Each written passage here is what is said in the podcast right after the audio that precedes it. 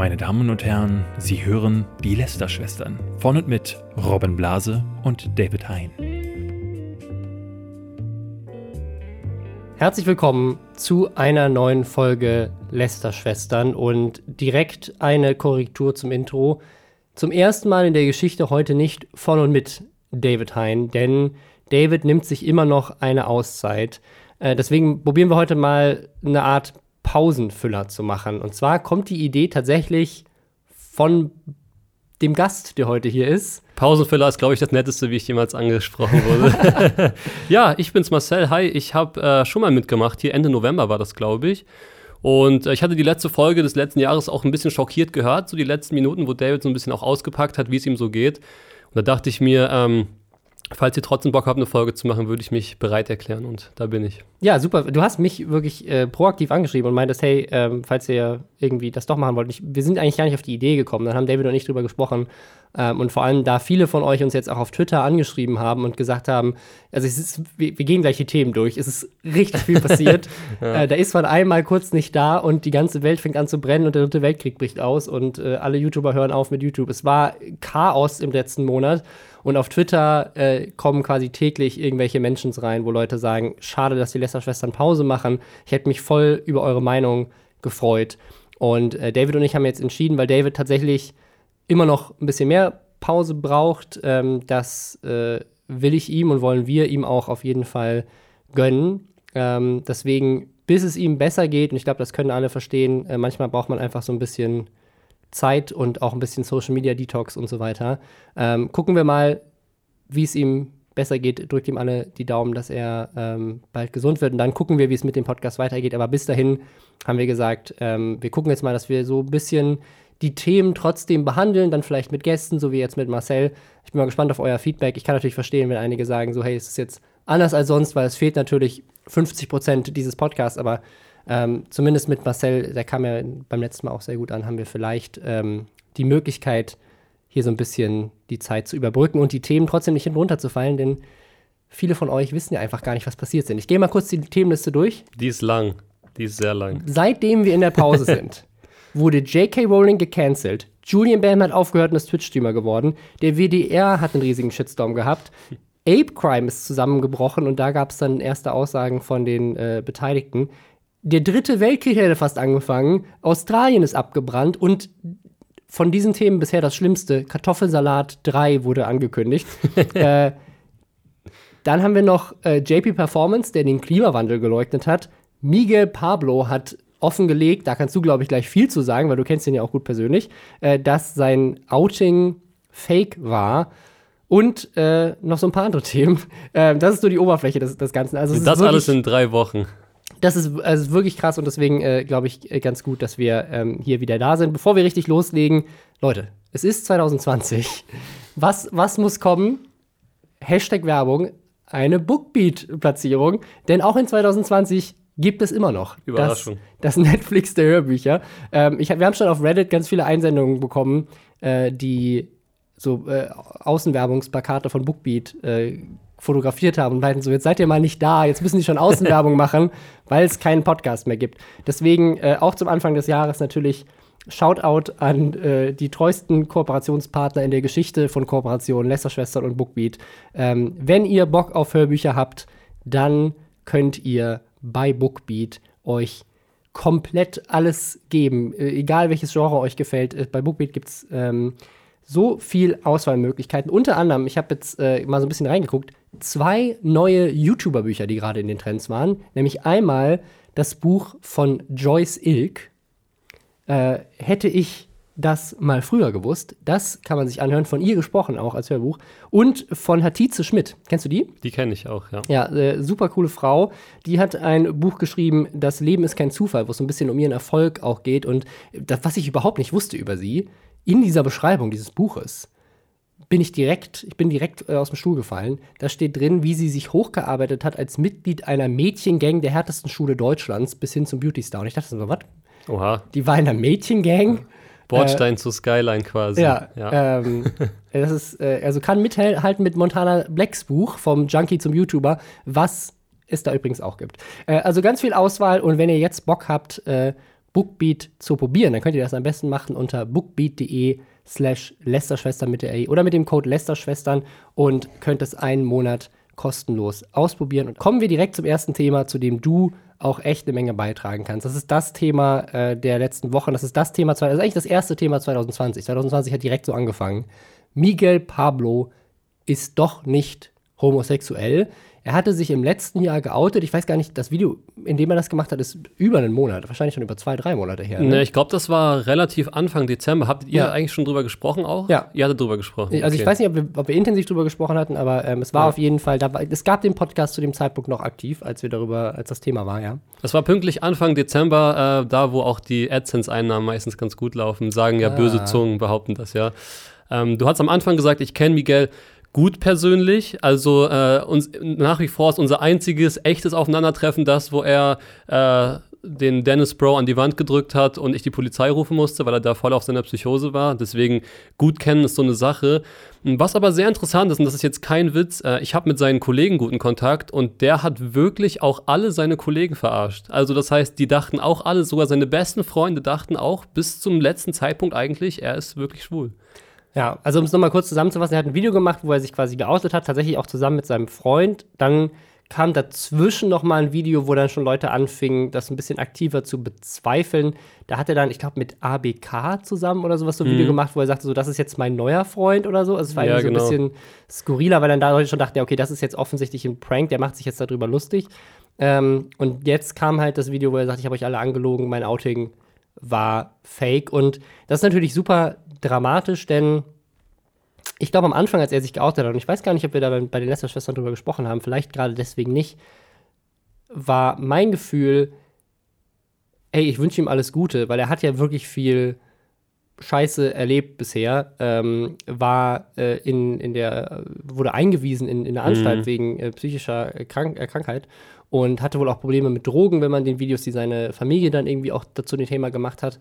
Und deswegen dachte ich so, hey, vielleicht kann er jetzt endlich er selbst sein. Und vielleicht ist Teil seiner Probleme auch gewesen, dass er bisher unterdrückt hat, wer er wirklich ist und dass er irgendwie nicht das Gefühl hatte, er kann mit seiner Sexualität irgendwie offen umgehen oder sowas. Und habe ihm hab eigentlich gedacht, so hey, vielleicht ist das ja jetzt genau das, was er sich irgendwie oder was er öffentlich oder das Outing oder sowas, dass er das gebraucht hat, um irgendwie so ein bisschen im Reinen zu sein oder so, keine Ahnung. Aber nö. Man hat es ihm halt gewünscht sozusagen. Ja, also man hat ja. ihm gewünscht, dass es so ist. Und dass das vielleicht ja auch so ein Puzzleteil ist, was gefehlt hat Ja. äh, zu seiner makellosen Psyche sozusagen. Das Problem war jetzt leider, ähm, dass ich es ein bisschen andersrum erlebt habe. Ich habe es nämlich so erlebt, dass ich am Anfang gezweifelt habe und ich glaube, das, was er auch ja, der großen Masse falsch getan hat, sozusagen, was er da falsch gemacht hat, war, er hat es dann nach und nach immer mehr versucht zu verifizieren und zu bestätigen.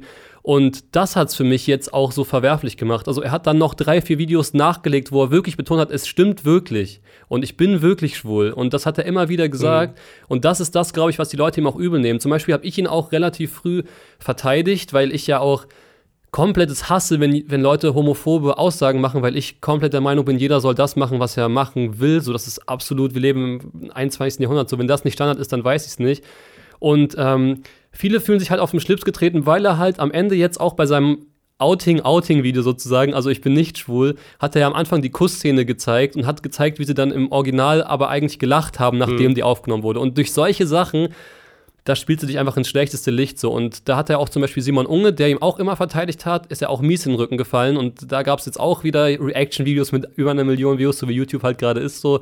Aber da muss ich auch sagen, und ich bin eigentlich immer, was auf YouTube angeht äh, oder abgeht, sehr tolerant, weil ich ja selber auch keine weiße Weste habe, aber das war einer zu viel, finde Mhm. ich. Das war einer zu viel. Ich, ich glaube, weil das Thema dann doch leider immer noch so heikel ist für so viele Menschen. Also auf YouTube ist es ja immer noch ein Thema, dass du, ich meine, ich weiß nicht, wie lange das Outing von jemandem wie Melina Sophie zum Beispiel äh, zu, zurückliegt. Also es gibt ja immer noch YouTuber, die sich sehr spät in ihrer Karriere erst outen, weil sie irgendwie vorher das Gefühl haben, also entweder es geht keinen an oder weil sie vielleicht wirklich Angst hatten. Das, das ist eine Sache, mit der man, glaube ich, als homosexueller Mensch oder auch ähm, darüber hinaus äh, manchmal noch Angst haben muss, ähm, dass man eben denkt, okay, wenn ich, wenn ich den Leuten jetzt sage, ich glaube, im, im Fußball zum Beispiel war das im letzten Jahr auch Thema, dass da irgendwie homosexuelle Fußballer das Gefühl hatten, sie konnten nicht sagen, dass sie homosexuell sind. Beim so Fußball weiter. ist es, glaube ich, ganz krass, weil beim Fußball ähm, hast du, glaube ich, auch einfach noch eine Zielgruppe, die, ähm, glaube ich, relativ intolerant ist. Und du hast, glaube ich, auch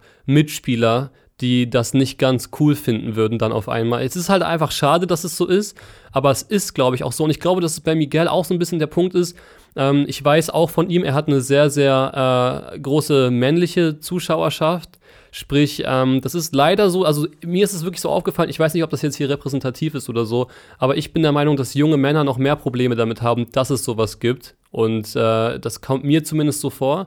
Und ich glaube, deswegen hat sie noch eine Ecke härter getroffen das Ganze. Ich glaube, bei Melina Sophie damals zum Beispiel wurde das Ganze total positiv. Oder ich, oder ich glaube, es wurde relativ positiv aufgenommen damals. Ich bin mir nicht ganz sicher. Ich, also ich bin mir auch relativ sicher, dass Aber sie sicherlich auch eine, eine, gute Portion Hass in den Kommentaren sicherlich auch abbekommen ja, hat, weil die Idioten hast du im Internet sowieso immer. Ja. Ähm, aber er, er sagt in seinem Video, wo er sagt, dass das Outing fake ist, ähm, sagt er, das wäre eigentlich so ein soziales Experiment gewesen, was wir gerade zum Thema Homosexualität auch in YouTube Deutschland jetzt nicht das erste Mal hatten. Es gab ja diesen ganz bekannten Fall vor zwei Jahren mit Mert. Ja, ich glaube schon vier Jahre her sogar. Vier Jahre ist ja, das schon das her. Ist ewig, ja. Der Gay-Prank, ähm, der legendäre. Der, genau, dann, der ja. dann doch äh, erst Entschuldigungsvideo und dann am Ende war es dann doch ein soziales Experiment. Ja. Das war wirklich. Aber da muss man dieses Mal sagen, äh, Miguel hat in seinem Video gesagt, und das glaube ich ihm sogar, dass es Aufnahmen gab währenddessen. Sprich, das, das ist so, aber das könnte auch sein, dass er es für sich selbst als Backup gemacht hat, falls er es auflösen muss, dass er dann diese in Anführungszeichen Doku noch raushauen kann.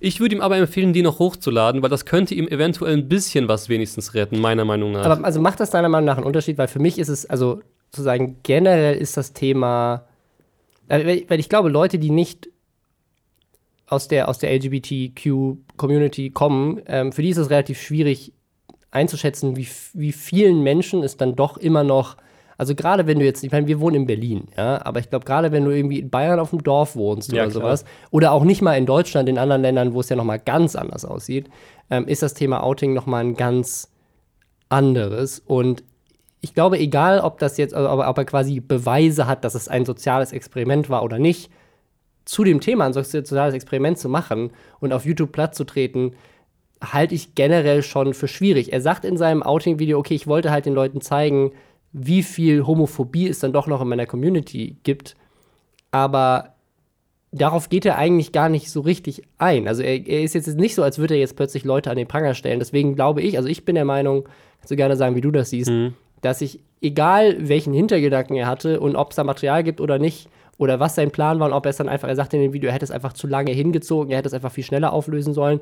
Ich bin der Meinung, egal was sein Plan war, die Idee ist einfach dumm und es wirkt halt gerade im Kontext, den du schon meintest vorhin, mit Anfang Dezember auch einfach richtig geldgeil. Ja, das stimmt. Aber ich glaube, es hätte schon einen Unterschied gemacht, wenn das zweite oder dritte Video oder das zweite Video eigentlich die Auflösung gewesen wäre.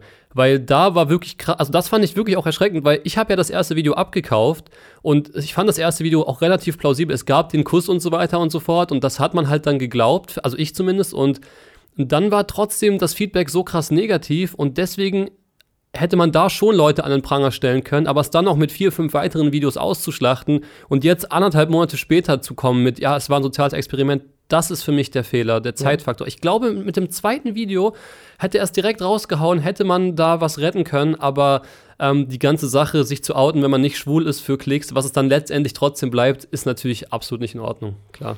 Ich bin mal gespannt, äh, wie das für ihn weitergeht, denn ich, also jetzt in den letzten Jahren, aber eigentlich auch schon seit immer, ist das Thema so Outrage-YouTuber zu sein, ähm, bei ihm ja eigentlich Programm. Also ich glaube, dass er viel von dem, was er tut ähm, und viel von dem Erfolg, den er hat, ja eigentlich daraus zieht, dass er genau solche Aktionen macht. Und die Frage ist, wird er dafür belohnt? Denn das Video war Platz 1 in den Trends bei YouTube, ähm, wurde unter anderem von Alexi Bexi äh, angeprangert, der dann direkt YouTube angetweetet hat und meinte so, hey, wollt ihr das nicht aus den Trends löschen? Weil das ist nämlich so ein bisschen das Problem.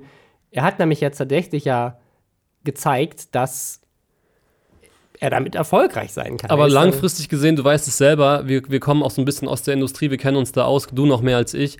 Ähm, langfristig, klar, ein paar Klicks kannst du damit abstauben, aber bei wie vielen Firmen ist er jetzt geblacklistet? Mit wie vielen Firmen wird er niemals arbeiten können? Das ist unendlich. Also ja. das ist der, der, es ist der finanzielle und er hat selber gesagt in seinem Video, ich habe letztes Jahr so wenig Geld verdient, das war auch ein Grund, warum ich es gemacht habe. Diese Worte kamen von ihm.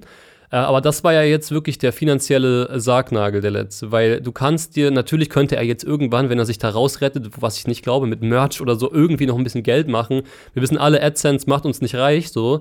aber die, die dicken Koops, die ähm, die YouTuber einfach auch brauchen, um zu überleben, die werden bei ihm nicht mehr kommen, außer mit irgendwelchen Kack-Brands vielleicht, denen das egal ist. So. Ja. Aber das ist eine Sache, die vergessen, glaube ich, auch viele Leute. Also, das, Ja. das ist sehr kurzfristig der Erfolg, aber langfristig wird es nichts Ja. bringen. Ja, diverse Mobile Games aus Russland, die sind dann. Die könnte man dann noch äh, abarbeiten, ja. Ja, wo wir gerade bei dem Thema sind, ähm, vielleicht äh, erwähnen wir es kurz. Und zwar äh, quasi direkt nachdem wir äh, das Jahr beendet haben, äh, wurde J.K. Rowling gecancelt. Äh, ein, weiteres, ein weiterer Shitstorm im Internet.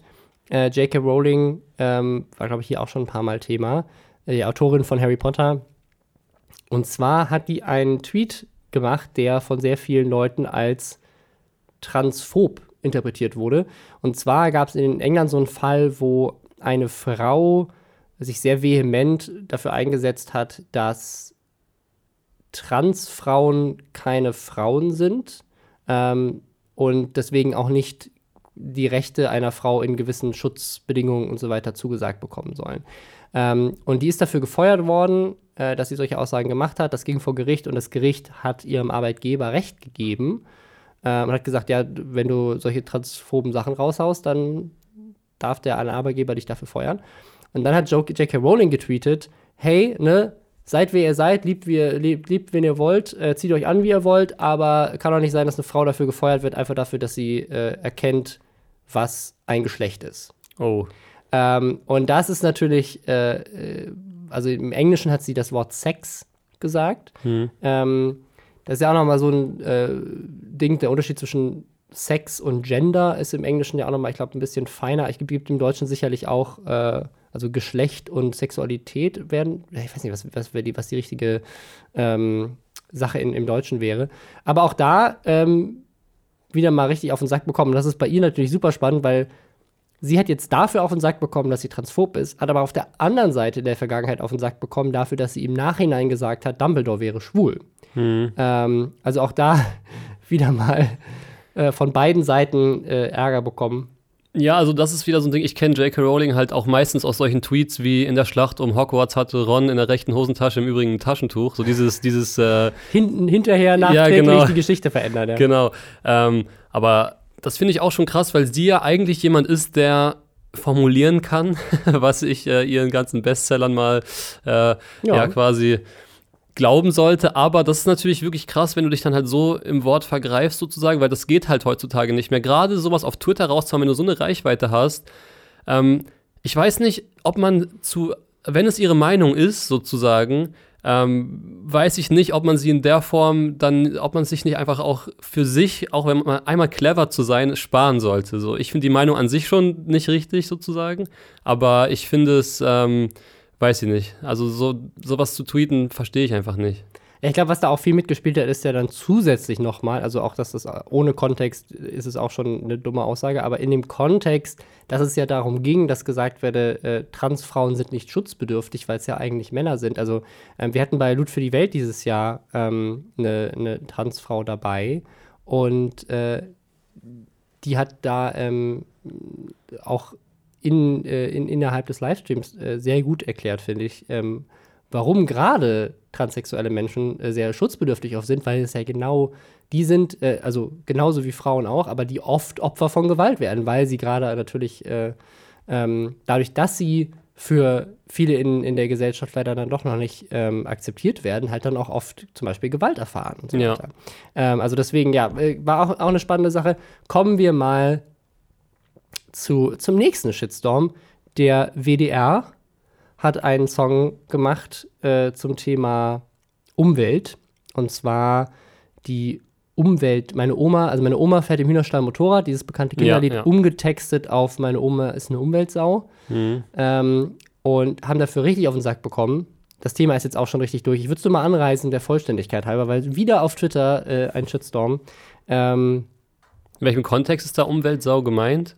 Also ist es, äh, meine Oma ist eine Umweltsau, heißt, meine Oma ist, tut Schlechtes für die Umwelt. Genau, also es war, Okay. ne, mit, Ja. dem, mit dem Kontext, ne, fährt im Hühnerstall Okay, Motorrad, gut, da ging es ja. halt um, äh, ne, also dass die ältere Generation Ah, häufiger, Ja. Äh, ne, also das Ding ist, dieses ganze Ding hat einen riesigen Shitstorm bekommen. Der WDR selber hat das Video zurückgenommen. Äh, der Intendant hat irgendwie selber sich dafür entschuldigt. Also es war so ein bisschen seltsam, weil die ganzen Beschwerden halt aus so einer rechten Ecke kamen und äh, es dann auch Demos vor dem WDR-Gebäude gab, ähm, wo so Sachen ges gesungen wurden wie Deutsche Oma über alles. What the fuck? Ähm, ah, ja, und ja, ja. Äh, also ri richtig krass. Und dann haben natürlich viele Leute, auch viele Comedy-Autoren haben sich dann zusammengeschlossen, also Autoren von Extra 3 und, und heute, schon, äh, heute Show und so, zusammengeschlossen, um dann zu sagen, so, hey, ihr könnt doch nicht einfach so Satire, Comedy löschen, nur weil Leute das nicht äh, lustig finden und sich davon kritisiert finden. Ähm, und das, dann ist da so, eine, so ein ganzer Battle entstanden ähm, zwischen so, äh, sind das jetzt die Rechten, die quasi hier gegen Klimakampagne machen und darf sogar jetzt schon Recht bekommen, sogar von den Öffentlich-Rechtlichen, ähm, den Leuten, die sagen, ja, aber Klimaschutz ist wichtig und sich dagegen gehalten haben. Dann ist das wieder so eine riesige Debatte geworden.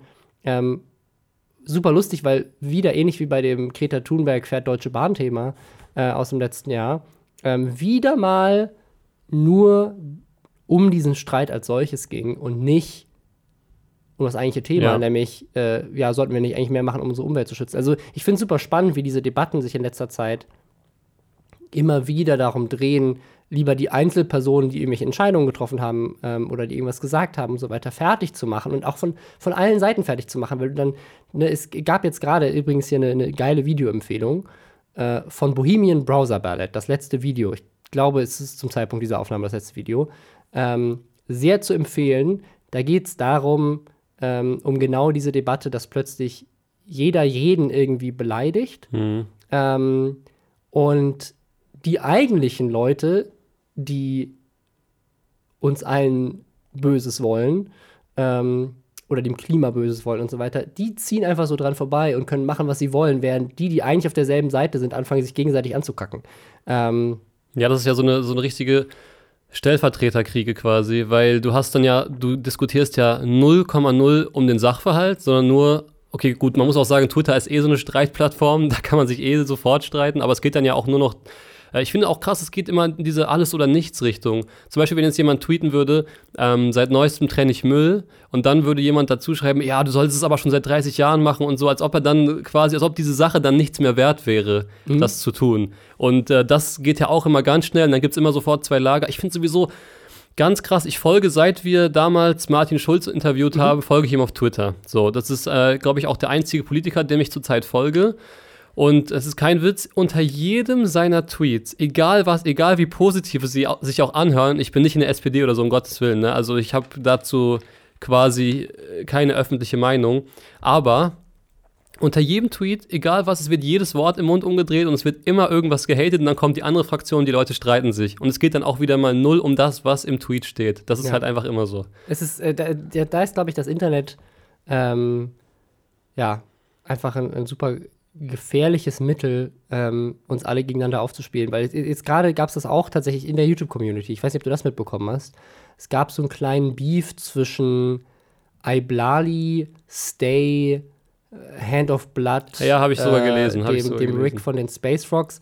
Und zwar, ich glaube, es fing damit an, dass äh, der Rick von den Space Frogs einen Tweet retweetet hat zum Thema Rassismus. Und da ging es darum, dass äh, ähm, jemand gesagt hat, hey, nur Person of Colors dürfen was zum Thema Rassismus sagen, ja. weiße Menschen haben keine Ahnung davon.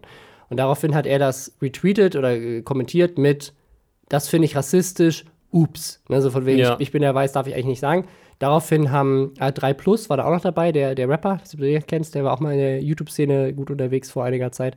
Ähm, der und Iblali haben dann so die Stellung bezogen, Rick von den Space Frogs anzukacken, dass er sowas nicht sagen soll.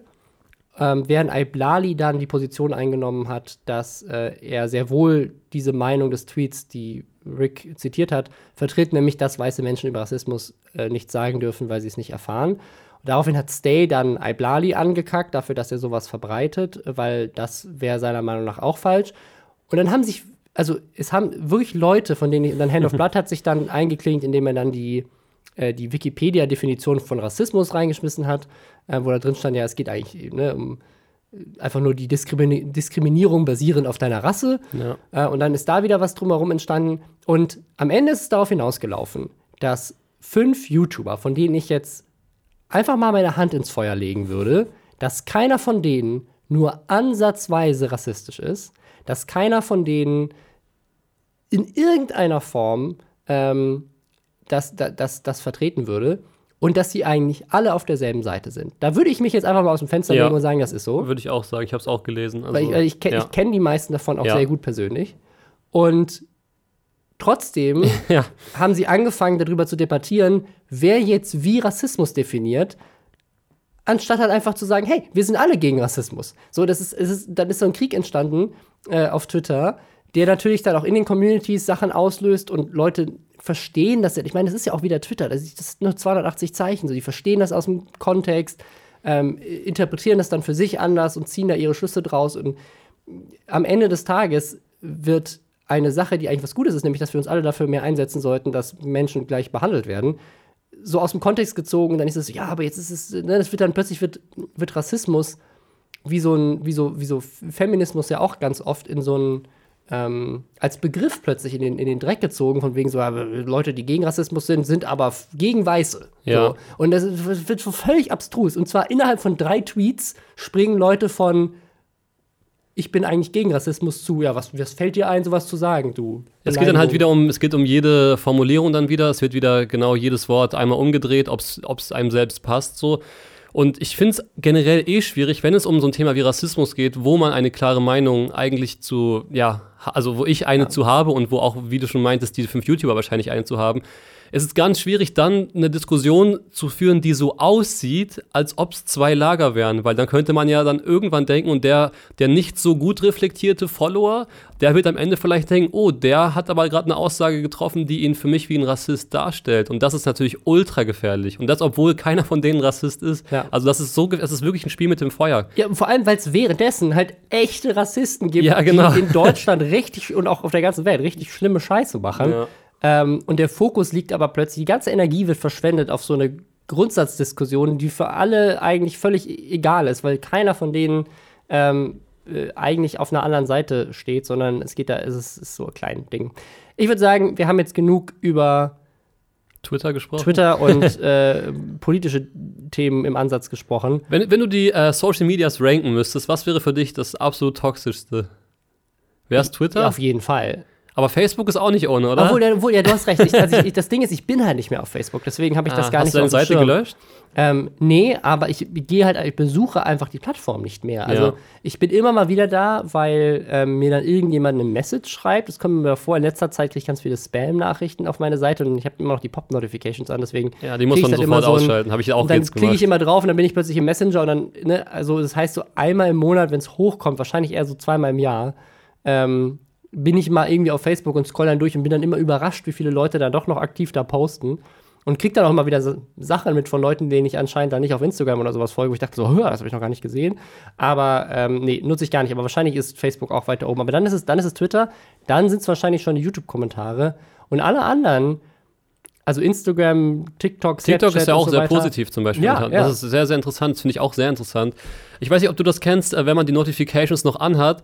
Ähm, ich habe so skurrile Sachen erlebt. Zum Beispiel, ich liege abends mal entspannt im Bett, gucke eine Serie, gucke aufs Handy aus dem Augenwinkel und da kommt eine Notification, die irgendwie so anfängt mit, du bist ein richtiger Beleidigung. Mhm. So. Und ich finde es so faszinierend, wie es dieses kleine 200 Gramm Smartphone schafft, mich da abends noch schlecht zu launen quasi. Mhm. Und das, obwohl ich es ja eigentlich aktiv weggelegt habe. Ähm, deswegen Notifications generell abschalten ist, glaube ich, gar nicht so blöd. Und äh, auch mal Ja. den Flugmodus für sich zu entdecken hin und wieder mal. Das ist, glaube ich, sehr wichtig. Also ich schlafe zum Beispiel jetzt immer mit Flugmodus, ich damit, auch, damit ja. wenigstens keiner anrufen kann. Aber ähm, dann muss man sich äh, die Glaubensfrage stellen, mache ich auch noch das WLAN aus, weil dann könnte auch kein WhatsApp-Call mehr kommen, aber dann kommen auch keine wichtigen Nachrichten durch, die du vielleicht nachts irgendwann mal, wenn du aufwachst, sehen willst oder keine Ahnung. Also ich habe ich hab immer Ähm. komplett alles aus und wenn ich dann morgens aufwache, dann mache ich es wieder an. Und also wer jetzt nachts um drei mich erreichen muss, der hat leider Pech gehabt. Okay, ja, ist wahrscheinlich auch schlauer. Äh, ich merke so ein bisschen, dass ähm, die, dieser, dieser Podcast ähm, jetzt auch durch, durch, was du gerade erzählt hast mit Notifications und aber auch durch Twitter und auch durch was David jetzt im letzten Jahr ähm, so durch, durchgemacht hat und jetzt auch immer noch ähm, abarbeitet, so ein bisschen der Burnout-Podcast geworden ist. ja, Ähm, ist halt so. aber auch YouTube selber. Ähm, wir hatten jetzt in den letzten äh, ja, im, im letzten Monat ähm, wieder ein, ein YouTuber, der sich, der gesagt hat, ich höre auf. Und das war eine Nachricht, die mich wirklich überrascht hat, Mich nämlich auch. Julian Bam. Mich auch. Der größte YouTuber auf Deutschland, äh, in, in Deutschland und auch anders als bei Ape, also Apecrime zum Beispiel hat ja, äh, nicht, äh, nicht Apecrime, Waititi. Äh, Apecrime ist nochmal ein anderes Thema. Waititi, die damals auch aufgehört haben, als sie der größte Kanal Deutschlands waren, ähm, ist jetzt schon das zweite Mal in der Geschichte von YouTube Deutschland, dass der größte Kanal sagt, ich höre auf. Ähm, aber bei Waititi damals hatten sie ihren Zenit schon so ein bisschen überschritten. Also es, es war schon Ja. zu einer Zeit, wo so die- dieser YouTube-Kosmos sich so ein bisschen geändert hat und ihre Zielgruppe, glaube ich, schon so ein bisschen über sie hinausgewachsen ist. Und äh, hat ihnen ja dann auch sehr gut getan, wie man sieht, bei wie einem Philaude, der sich ja komplett neu erfunden hat dann danach. Ähm, aber bei Julian Bam, der ist ja, also bei Julian Bam hatte man ja das Gefühl, sein Wachstum kann gar nicht aufhören. Der ist einfach der Star der Plattform und ist das, so dann wird das immer, immer mehr noch. Ähm, und das kann der auch lange halten, wenn er möchte. Und der ist jetzt wirklich zum ersten Mal einer, der sagt, ich höre auf, wenn es am schönsten ist. So, der, weil der hat keinen, der hat eigentlich, also so rein, rein aus Business und aus YouTube-Sicht spricht eigentlich nichts dafür aufzuhören, aber ich finde, er hat ein, ein sehr schönes Video dazu gemacht, wo er es genau ähm, erklärt. Hat als YouTuber, obwohl er sicherlich um einiges mehr verdient als der eine oder andere, aber halt auch ein viel größeres Team hat als, als die meisten, ähm, hat genau die gleichen Probleme wie alle anderen auch. Ich weiß nicht, ob du dich ähm, ein bisschen mit Tennis auskennst. Und zwar ähm, Boris Becker, als er das erste Mal Wimbledon gewonnen hat. Was hat er danach gemacht? Weißt du das? Wahrscheinlich sagst du mir jetzt gleich, er hat dann aufgehört, Tennis zu spielen. Nein, er hat nicht aufgehört, Tennis zu spielen. Aber er saß in London an der Themse und hat geheult. Und zwar stundenlang, weil ähm, du mit 17 in der, der Sekunde das Größte, was du erreichen kannst, erreicht hast. Und Mhm. wenn du diesen Moment für dich realisierst, dass es ab diesem Zeitpunkt quasi nur noch bergab geht oder du kannst die Leistung maximal halten, und das hat ja auch mit viel Druck zu tun, sprich, damit du nächstes Jahr wieder Wimbledon gewinnst, musst du dir wieder komplett den Arsch aufreißen, wieder 100% alles geben. Und ich glaube, dieser Moment ist wirklich schwierig und äh, ich glaube, Ju hat 5,7 Millionen Abos, oder? Ja. Also das ist natürlich, äh, Also irgendwas in die Richtung. Ich Das ist gedacht, irgendwie so- ist ich, ja, ja. Das ist aber natürlich viel? der absolute Ahnung. Wahnsinn. So, wenn man sich das mal vorstellt, in Deutschland leben 80 oder 82 Millionen Menschen. Aber es gibt 100 Millionen deutschsprachige Menschen auf der Welt. Also das Genau. ist schon eine gute Prozentzahl, ne? Ja, also 5,7 5,7 Prozent davon sind es dann mal eben, Ja. die ihn und die ihn abonniert haben. Genau, das und ist ja nur die Leute, die bewusst Ja. entschieden haben, ich erstelle einen YouTube-Account und abonnieren den dann auch. Das, es gibt wahrscheinlich noch mal mindestens 50 Prozent on top an Leuten, die ihn kennen oder gucken, aber keinen YouTube-Account erstellt haben. Ich glaube, er ist ein bisschen auch, also was ein bisschen durchge, durchgeschienen hat, war für mich auch, dass er diesen Druck nicht mag, dass er weiß, er muss jedes Video mega High Quality abliefern. Und ich glaube, dass ihn das schon auch gewissermaßen fertig macht, zu wissen, ich muss es im Zwei-Wochen-Rhythmus machen. Ich glaube, er hatte so einen Zwei-Wochen-Zyklus. Ähm, und Aber auch den hat er erst einge eingeführt, glaube ich, nachdem ja, sie nachdem gesagt haben, wir müssen was ändern. genau. Und das war dann immer noch nicht genug.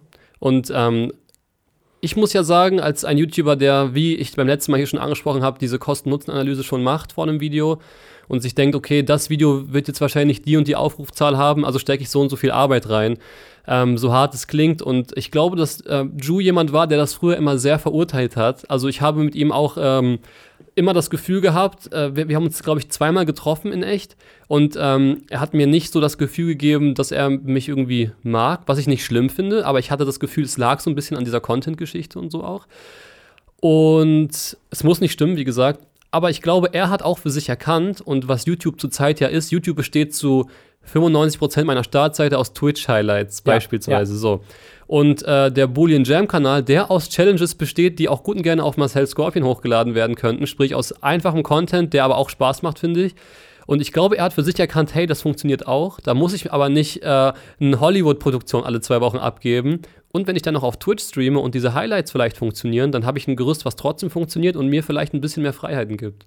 Ich finde, das sieht man ganz viel. Also auch ähm, Rezo zum Beispiel, der ja äh, auch im letzten Jahr seinen Kanal, die beiden sind ja sehr gut befreundet, machen auch viele Videos zusammen. Ich glaube, ihr fast gleichzeitig ihren Ähm, Zweikanal eröffnet, oder? Genau, und der hat ja auch, der, Rezo ja LOL-A-Kanal, ähm, äh, auf dem ja auch das, äh, Ja, das ist ominöse CDU-Zerstörungsvideo online ging, ähm, was äh, eine ganz andere Art von Content macht. Ich meine, jetzt das, im, im, ich finde, er geht damit auch sehr, sehr äh, charmant um. Jetzt im, in seinem letzten Video, was ich gesehen habe, äh, drehen sie TikToks und das ist quasi so das Behind-the-Scenes-Video, wie sie diese TikTok, TikToks drehen. Und in einem TikTok äh, schütten sie sich Milch und Cornflakes quasi in den offenen Mund, während er auf dem, äh, auf dem Tisch liegt, so als Cornflakes-Schüssel.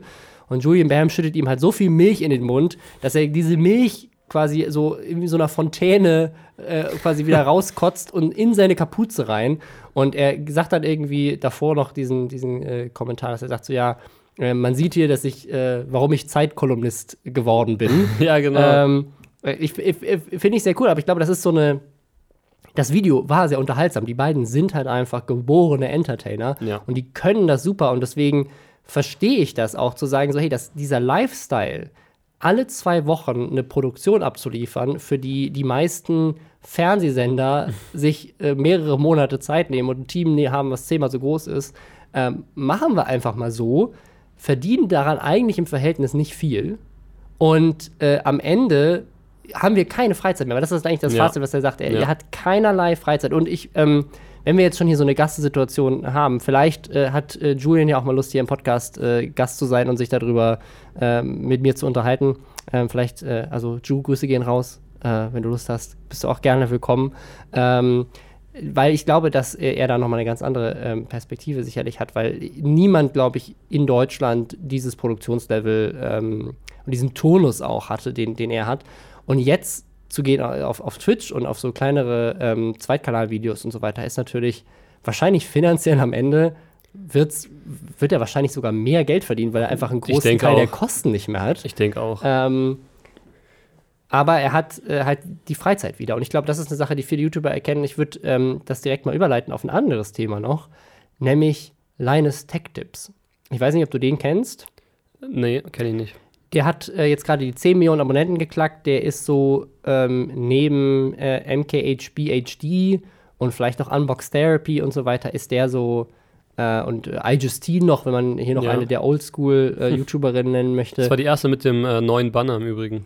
Ja, genau, die ist, die ist super lange schon dabei ähm, und das ist so, die, so die, die, die Frau im Tech-Bereich in den USA. Und äh, Linus Tech Tips ist so mehr so der nerdige Tech-Guy, MKHB ist, äh, MKBHD ist äh, so der coole Tech-Guy, der so die, äh, die geilen Autos und Konsumerprodukte hat und Linus Tech Tips ist eher so, der halt, macht halt die Grafikkarten und Okay, äh, ja. Server und so Zeug.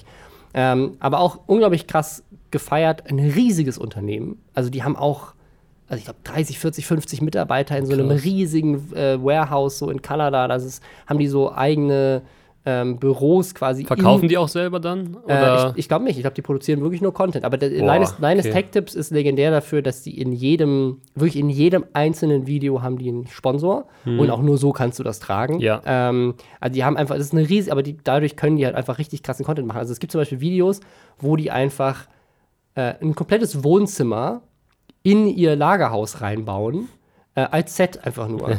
ähm, um dann quasi in Zukunft halt ihre Tech-Reviews halt mehr in so einem Wohnzimmer-Setting machen zu können. Dann ein Jahr später bauen sie es komplett um. Also sie sind wirklich crazy Kennst du Dude Produktionslevel auch. Perfect, den Kanal? Ja, die haben auch was die Die haben auch immer einen Sponsor und die haben die, die absolut mein Traum Sporthalle überhaupt. Das Da- ist der das ist so absolute krass, Wahnsinn. ja. Also so ein Headquarter mit mit keine Ahnung Basketballfeld, Eishockeyfeld, so richtig krass. Ja. Also was sich was sich jedes Kind eigentlich wünscht, haben die da in einer Halle verbaut. Das Ja. ist zu geil. Also Amerika halt, ne? Amerika. Und ich glaube, bei denen ist das, also Linus Tech Tips auch, der sitzt in Kanada, wahrscheinlich irgendwo auf dem Land, wo jetzt äh, das nicht so viel kostet. Und bei Dude Perfect, die sitzen, glaube ich, auch in irgendeinem Colorado oder irgendwie sowas, wo es halt einfach nur Wiesen gibt. Ja. Und dann haben die das Ding hingestellt. Ähm, aber ich muss ehrlich sagen, Linus Tech Tips war für mich immer so eine Inspiration, wie ich gerne auch meine Firma mir vorstellen würde. Okay. Ähm, einfach so, weißt du, so ein, so, ein, so ein großes Lagerhaus zu haben, wo einfach super viele Leute drin arbeiten und an jeder Ecke ist irgendwie so ein Set in dieses Lagerhaus reingebaut und ne, du kannst einfach reingehen, die Kamera steht schon da und du fängst an zu drehen, dann drehst du mehrere Produktionen und kannst halt wirklich das, der hat Ja. richtig so ein, so ein Medienimperium aufgebaut. Ja, Und das ist geil. das, das ist, ist für mich auf jeden Fall eine Sache, die, ähm, die mich die mich immer viel inspiriert hat, weil wir ja auch inzwischen super viele unterschiedliche Kanäle und Projekte machen und so. Ähm, und jetzt hat er die 10 Millionen geknackt. Und für jeden anderen würde das bedeuten, ich mache jetzt so ein krasses Video, wo ich das zelebriere und irgendwie richtig aufwendig irgendwie so ein Abo-Special mache. Was macht er? 30 Minuten Livestream auf dem YouTube-Kanal mit einer Webcam und weint.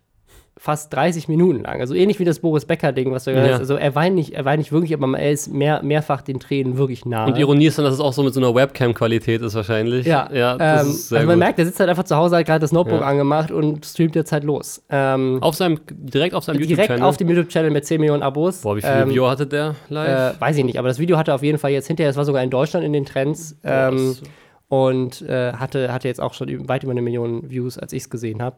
Ähm, und die Message ist eigentlich genau die gleiche. Also er setzt sich dahin und sagt, so wofür mache ich das hier eigentlich alles? Ne? Klar, ich habe eine geile Firma, ich habe viele geile Teammitglieder, aber letztendlich besteht mein Leben aus Arbeit und zwar nur aus Arbeit. Denn um diese Firma am Leben zu halten und um diese Menschen zu ernähren, um meine Familie zu ernähren und so weiter, bin ich halt einfach zum, zum Workaholic gefunden. Er erzählt so, dass er seiner Frau immer wieder versprochen hat, dass er quasi diesen Punkt findet, wo er aufhört, wo er diesen Stopp zieht und wo er sagt, so jetzt reicht's, jetzt arbeite ich ein bisschen weniger. Ähm, und ich bin mir so ein bisschen unsicher, dass er halt da nie gefunden hat. Ich bin mir so ein bisschen unsicher, weil äh, ich weiß nicht, jetzt gerade bei True Doku, äh, so ein neues Format von, von Funk, äh, gab es gerade eine Doku über Lisa Sophie Laurent, die Mhm. auch äh, It's Coleslaw früher hieß, äh, YouTuberin ist, die auch über ihren Burnout gesprochen hat. Ähm, dann. das wollte ich äh, sogar noch gucken, das Video. Ja. Ich hatte ihr äh, lustigerweise It's Cold Slaws Buch habe ich gelesen. Mhm. Weil ich kenne sie schon seit wir drei, äh, beide 3000 Abos hatten. So, also Ach, aus den ganz alten Zeiten. Ähm, ja, also es ist halt auch in unserer Branche und das ist ja auch immer der Kontrast, den die Leute nicht verstehen, weil die Leute ja das Highlight vor der Kamera mit der Realität verwechseln, ähm, weil YouTube immer noch dieses Broadcast Yourself-Image hat und ähm, die Leute auch, wenn der, wenn der Typ in einer riesigen Produktionshalle sitzt, die er selbst finanzieren muss, wo er für 50, 60 Leben mitverantwortlich ist, denken die Leute immer noch, da ist diese Leichtigkeit drin und die fehlt sehr häufig. Ich glaube, dass, was der Unterschied ist, ist, dass Unternehmer zu sein mit 50 Mitarbeitern. Ne? Es gibt ja viele mittelständische Unternehmen auf der Welt und auch in Deutschland. Ähm, und ich glaube, dass viele andere Unternehmer sicherlich ähnliche Probleme haben, dass du als, als jemand, der ein Business führt, und ob das jetzt, ob du jetzt alleine bist oder Mitarbeiter hast, ist eigentlich auch egal. Also auch Selbstständige über in ganz Deutschland haben wahrscheinlich diese Probleme, dass du halt manchmal nicht weißt, so äh, verdiene ich jetzt nächsten Monat genug Geld, um meine Miete zu bezahlen oder ähm, kann ich diese Mitarbeiter alle noch bezahlen? Ich glaube, das ist, das ist eine Sache, die sich durchzieht, aber ich glaube, dass YouTube das Ganze oder Social Media allgemein das Ganze nochmal äh, verstärkt in der Art und Weise, wie die Zuschauer und auch die Algorithmen uns äh, zwingen, ähm, regelmäßig Content zu machen. Ich habe jetzt gerade zum ersten Mal in drei Monaten ein Video hochgeladen. Äh, mein YouTube Deutschland Rewind 2019. Das Video hat zum Zeitpunkt dieser Aufnahme 30.000 Views. Ähm, das letzte Video, was ich hochgeladen hatte, hat über 100.000 gemacht. Ähm, diese Pause ist da sicherlich, ich meine, es ist jetzt auch ein Monat zu spät. YouTube Rewind war im Dezember aktuell, ähm, aber es ging halt auch einfach zeitlich vorher nicht. Aber äh, das Video hat super, super, also die Likes sind positiv. Jeder, der es gesehen hat, schreibt äh, mega geil. Aber der Algorithmus zeigt es halt niemandem an, ähm, weil ich halt einfach so lange inaktiv war. Und das Video ist auch sehr kurz. Das Video ist nur drei Minuten lang. Diese Kombination ist Äh, und komplett das tödlich. ist keine Watchtime. Ja. Ne? Und wenn keine Watchtime generiert wird, empfiehlt es YouTube nicht. Ähm, und das, äh, das erzeugt ja diesen Druck. Es erzeugt diesen Druck, quasi, ich muss mehr, muss mehr Content machen, ich muss hochqualitativen Content machen. Dann muss das Thumbnail und der Titel ja auch noch perfekt sein, dass diese Impression Rate, äh, lustigerweise, Shoutout an Montana Black, der einen guten Tweet rausgehauen hat. Äh, und zwar hat der eine Statistik getweetet von, von YouTube ähm, mit, mit der Aussage, YouTube verbietet es seit letztem Jahr, dass du auf Social Blade genau sehen kannst, wie groß deine Abos sind. Also YouTube hat das ja, Ja. ähm, hat die API so abgekürzt, dass du ähm, immer nach einer gewissen Größe nicht mehr die genauen Abozahlen sehen kannst, sondern nur noch in Tausender oder vielleicht sogar in Zehntausender oder sind Hunderttausender. Zehntausender. Bei diesen Zehntausend. Das heißt, Genau. bei dir müssen 10.000 Abos dazukommen, bevor eine Veränderung Ja. sichtbar ist. Ähm, und äh, bei mir sind es 1000, äh, bei, also bei mir sind 1000 Ab Abonnenten. einer dazukommen. Million sind es äh, Ja, 10.000. sind's 10.000. Ähm, und ab 10 Millionen sind es dann, glaube ich, sogar noch Millionen Schritte. Da musst du eine Million oder Hunderttausender vielleicht noch. ja, wahrscheinlich. Ähm, das heißt, bei PewDiePie sind es eine Million ja, Schritte. Pew- PewDiePie muss eine Million Abonnenten dazu gewinnen, um überhaupt mitzubekommen, dass sein Kanal gewachsen ist. Ja. Ähm, mit- die Begründung damals war, wir wollen dieses Vergleichsrennen ausschalten. Wie Instagram ja jetzt auch mit den Likes Mit startet. den Likes, genau. Aber was YouTube, das war das, war das Lustige an, an Montana Blacks Tweet.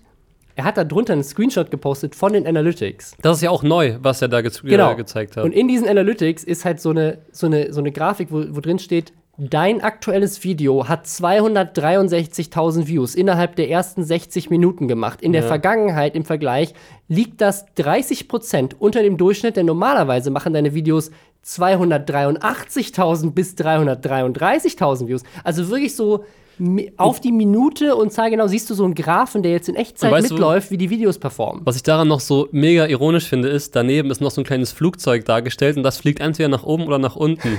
Also es suggeriert dir, du hast was richtig gemacht oder du, hast was stürzt falsch gemacht. richtig ab. Es, Ja, geht, es geht auf den Tod zu. Genau, und das ist halt wirklich, ähm, es, das Positive bei mir ist jetzt gerade, ich habe halt gerade viel gemacht und Mhm. deswegen fliegt das Flugzeug immer nach oben. Da steht da immer sowas wie, äh, ja, das schauen sich mehr Leute aus den Empfehlungen an und außerdem bleiben sie auch länger dran, wo man sich drüber freut. Aber das ist natürlich wie alles, diese Polarität. Jetzt ist es natürlich toll und wenn dann wieder das Flugzeug nach unten fliegt, das ist ja trotzdem, es ist, Ja. dieser Algorithmus bestimmt das schon und das bestimmt also mein Leben war auch lange vom Algorithmus bestimmt und ich habe mich da jetzt so gewissermaßen so rausgewunden, auch mental so, weil Ja. ich auch irgendwann, ich habe auch früher da gesessen, als ich noch jedes Video selbst geschnitten habe und zwei Videos pro Tag gemacht habe. Das war wirklich aufstehen, zwei Videos drehen, zwei Videos schneiden, ins Bett Ja. gehen und das hat mich wirklich gekillt. Also ich war jetzt, äh, man kann es Ja. oft erst in der Nachbetrachtung richtig verstehen, wie schlecht es mir ging und wie sozial isoliert ich da auch war in der Zeit. Ja. Und das hat mir wirklich geholfen. Bei mir ist zum Glück das Dartspielen dazugekommen. Ist ein wirklich Hobby, für das ich mega brenne. Und da sind auch dann ein Freundeskreis daraus gekommen. Und das hat mich mental wirklich so weitergebracht. Deswegen 2019, sage ich immer, ist mein vielleicht finanziell nicht bestes Jahr gewesen, aber mein für mich auf jeden Fall bestes Jahr. Ja. Und ich glaube, dass das der Punkt ist, wo auch YouTuber, die dem Burnout jetzt quasi nahe stehen, die das empfinden, es ist wirklich auch mal okay, sich mal zwei Stunden aufs Sofa zu setzen, weil du da auch eine Kraft sammelst, die du später wieder investieren kannst, die du sonst nicht hättest. Dann sind die Projekte vielleicht auch schlechter. Ich meine, ich habe es ja bei dir auch selbst gehört. Äh, ich glaube, da wart ihr bei den äh, besten Freundinnen. Da habt ihr über das Thema gesprochen, ähm, dass man sich auch mal Zeit nehmen muss. Und du, du bist ja auch anscheinend jemand, der sich nur Zeit nimmt, wenn er krank ist. Und du, hast, du wusstest ja sogar noch, das fand ich sehr interessant, von diesem einen Erlebnis, wo ihr im Urlaub das Kind mal zwei Stunden abgegeben habt. Und das wusstest du noch genau. Ja. Da weißt du schon, ja, dass weil, weil vielleicht. das, das, das kommt ja in meinem Fall und jetzt zwischen bei vielen YouTubern auch dazu. Du hast dann ja auch viele, viele Hochzeiten, auf denen du tanzt. Ne? Du hast dann vielleicht inzwischen Familie und das erzählt er auch. Also Linus Tech Tips erzählt auch, dass er, Ja. äh, hat, glaube ich, zwei Kinder, um die er sich kümmern muss. Dann hat er eine Firma und dann ist er ja auch noch das Gesicht des YouTube-Kanals. Ähm, das ist bei mir sehr ähnlich. Ja. Äh, ne? Und das, das, ist, das ist super viel. Und ich muss sagen, mich hat das tatsächlich persönlich mitgenommen und bedrückt, Ja. die Linus Tech Tips Geschichte und auch die Julian Bam Geschichte, dass ähm, hier zwei Leute, die ich sehr schätze äh, als, als Content Creator und deren Businessmodell ich auch immer sehr gut fand, weil ich habe immer gewusst, dass Ju ähm, nicht so viel Geld verdient, wie er eigentlich verdienen könnte, indem er halt einfach viel mehr Arbeit in seine Videos steckt. Das ist so ein bisschen so eine Henne-Ei-Frage, weil klar, vielleicht wäre er auch nicht so erfolgreich gewesen, wenn die Ja, Videos nicht ist so geil gewesen wären. Ja. So, jetzt kann er sich erlauben, weil er diesen Star-Status hat, aber hätte er von Anfang an so anfangen können mit nur Twitch und weiß ich nicht, keine Ahnung. Aber er ist schon einfach ein super Entertainer, deswegen wahrscheinlich schon. Aber das war immer eine Sache, die ich bewundert habe. Und äh, bei Linus Tech Tips genauso. Jemand, der halt so ein, so ein Business drumherum aufbaut und äh, ganz, ganz viele Leute ernährt, auch mit, mit seinem Content, ähm, die mit ihm gemeinsam als Team diese Sachen erschaffen. Das fand ich immer wunderschön. Und jetzt von beiden innerhalb von irgendwie wenigen Wochen zu hören, ähm, ja, das funktioniert alles nicht äh, und äh, ist alles richtig scheiße. Ähm, äh, und äh, ich habe mein ganzes Leben lang jetzt gerade viel zu viel gearbeitet und äh, ich weiß gar nicht wofür, weil am Ende habe ich nichts. Ähm, das finde ich schon. Ähm, ich meine, also das sagt Linus Tech Tips so, Ju hat das jetzt nicht so gesagt, aber ähm, das fand ich sehr, sehr bedrückend. Weißt du, was ich ja. dann immer krass finde? Dann ähm, ist der Reflex in unserer Gesellschaft vor allem, äh, man kennt ja den berühmt-berüchtigten, ja, wo fliegst du dieses Jahr in den Sommerurlaub? So. Mhm. Dann äh, wird das versucht zu kompensieren mit einem Urlaub, der eine Woche dauert, aber oder zwei. Und wenn man sich das mal genau vor Augen führt, das kann gar nicht funktionieren, weil es wie ein kalter Entzug ist, erstens. Und zweitens, du hast quasi also ich kenne das, als ich meine Workaholic-Phase hatte. Ähm, ich lag im Urlaub wirklich und ich konnte mich überhaupt nicht entspannen. Es ging nicht, weil ich, ich, konnt, ich, ich wusste ja gar nicht, wie das geht. Und ich glaube, es ist wichtig, das Entspannen auch in den eigenen vier Wänden wieder zu lernen, sozusagen. Ja. Und das auch gerade für YouTuber, die von zu Hause arbeiten, wie ich noch. Ich habe ich hab noch kein Büro. Ähm, ich finde es auch nur sinnvoll, ein Büro zu haben, wenn man sowas hat wie du, finde ich. Dass man dann auch noch extern irgendwie äh, andere Produktionen leitet oder so. Obwohl ich glaube, es manchmal ganz gut sein kann, so das rituell so ein bisschen zu teilen. Also dass man sozusagen Absolut. sagt, man geht durch, man geht in einen anderen, in ein anderes, äh, vielleicht ist es auch einfach ein anderer Raum in der eigenen Wohnung, aber man geht in ein anderes Gebäude, man bewegt sich dahin und sagt so, hier ist Arbeit und wenn ich hier rausgehe, ist es nicht mehr Arbeit. Weil so ist Das es ja schon für die meisten Schritt. Menschen. Aber die meisten Leute fangen dann an, im Büro zu leben. So, Oder nicht die meisten, aber die Leute, die vielleicht dazu neigen, wie Linus zum Beispiel. Und der war bestimmt auch nicht so viel zu Hause in den letzten Wochen Nee, und Monaten. er auch, ja, ja. Und das ist halt wirklich, es ist wirklich gefährlich in unserer Leistungsgesellschaft. Und ich finde, ähm, auch am Beispiel David Hein, der ja auch diesen Druck anscheinend sehr stark spürt, was auch absolut menschlich ist, was ich, ich glaube, dass jeder Einzelne in unserem Business, außer du hast vielleicht einen IQ von unter 80, weiß ich nicht, aber jeder, der reflektiert und nachdenkt und auf sich selbst achtet, der merkt diesen Zeitpunkt schon. Ja, das ist das, was ich an, an David sehr bewundere. Jetzt reden wir über ihn, obwohl es ist so ein bisschen. Äh, Als er der- noch wer, gelebt wer, wer, hat. wer der nicht hier ist. Äh, Grüße geht raus, falls David sich das anhört. Ich, ich äh, äh, hoffe, er äh, nicht, weil dann hört er sich diese ganzen Themen an ähm, und äh, regt sich wieder auf. Ähm, dass. Äh, äh, ich bewundere das sehr, dass er die Fähigkeit hat zu sagen, weil das, das erfordert eine richtige Menge Mut Absolut. zu sagen, ich steppe jetzt back von allem und äh, egal was das bedeutet, ich mache jetzt einfach mal eine Pause, weil ich das brauche. Und das finde ich krass, weil ich habe noch nicht so für mich den Weg gefunden, das, Das ist auch, zu machen. und das ist auch echter Mut. Das ist nicht dieser Mut, wo wir dann nach der Aufnahme jetzt sagen würden, oh ja, aber eigentlich hätte er ja durchziehen können, sondern das ist wirklich so, das kann man sich, glaube ich, gar nicht vorstellen. Wenn du immer am Leisten bist, wie schwer der Schritt erst, dann merkst du, wie schwer der Schritt ist, dieses Leisten auch mal zu verlassen. Ja. Und äh, das Schlimmste ist ja dann für mich, und das ist ja der Druck, den die sozialen Medien, den du auch angesprochen hast, noch draufhauen.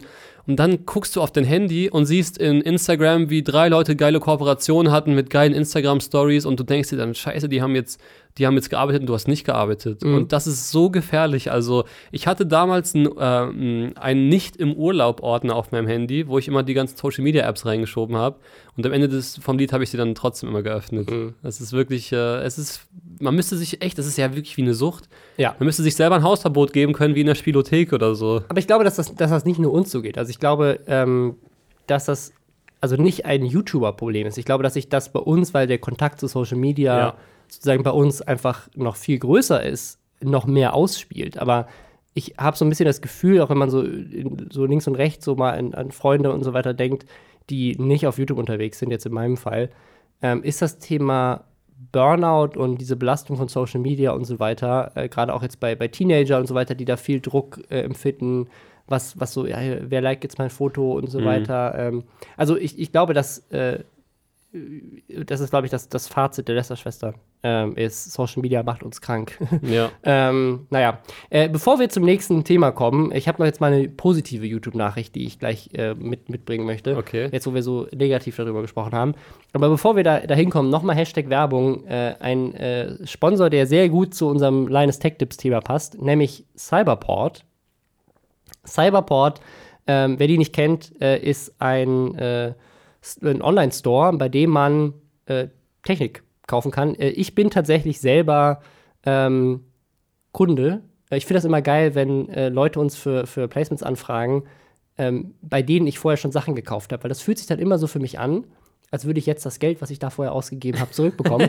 ähm, äh, ich habe bei, bei Cyberport tatsächlich jetzt gerade neulich eine neue, äh, neue äh, NAS, neuen äh, Serverspeicher für uns ähm, im Büro gekauft und auch Notebooks. Ähm, äh, deswegen äh, hier in diesem Fall hat äh, Cyberport äh, ein Notebook, das ihr euch gerne angucken könnt unter www.cyberport.de slash Lästerschwestern mit AE. Und zwar das Dell XPS 15. Das ist das kleinste Notebook der Welt mit OLED und Intel Core i7 Prozessor der neunten Generation. Und äh, generell das Dell XPS, ähm, diese ganze Serie, ist einfach das Notebook, was ich, also wirklich, äh, das Notebook, was ich mir jetzt kaufen würde, wenn ich jetzt ein neues Notebook kaufen würde. Ähm, das ist äh, tatsächlich auch sogar bei Linus Tech Tips das äh, Notebook, was er äh, in letzter Zeit äh, auch empfohlen hat.